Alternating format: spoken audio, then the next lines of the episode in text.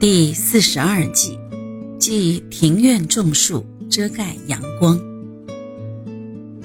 在风水学中是非常讨厌在庭院中种下遮盖阳光的大树的，特别是相当于鬼门、内鬼门的东北方、西南方，说什么也不能种植大树。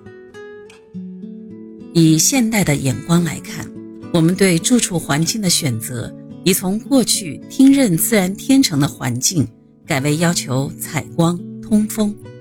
过多的落叶不仅不胜打扫之苦，而且容易伤及屋子，要警戒之。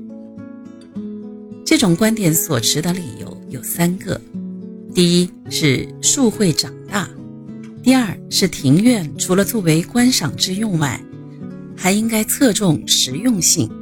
第三是在管理方面有诸多的麻烦。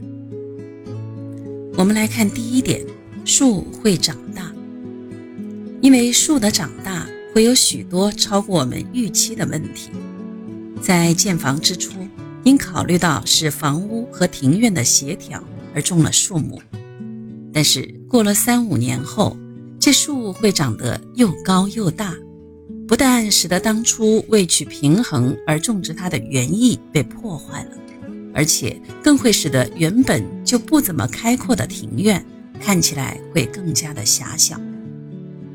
所以，不论你种的是什么树，事先最好和园艺师进行商量过，找一种有成长限度的树木来进行种植，最好是尽量少种。第二呢，是庭院设置的目的，我们要从观赏性改为注重实用性。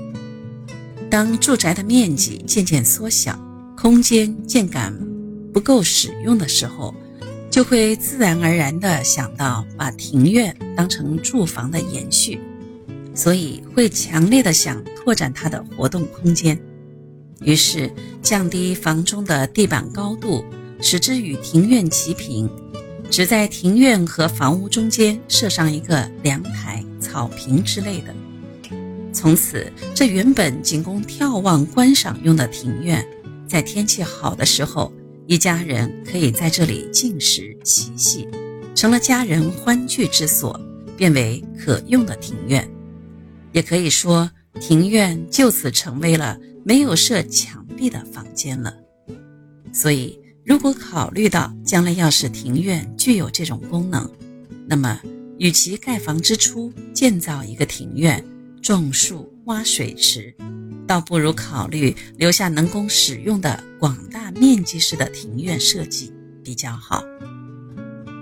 第三呢是管理的问题，和纯观赏庭院不同的是，可用庭院很容易受到损伤破坏，而在管理方面。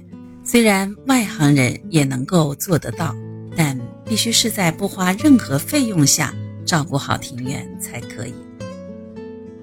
近年来的园艺业者，其销售手法非常之高明，但是对售后所产生的问题却不肯负责。如果再去把他请来，所要的费用又会贵得吓人。所以，鉴于这些理由。在庭院中是非常忌讳种大树的。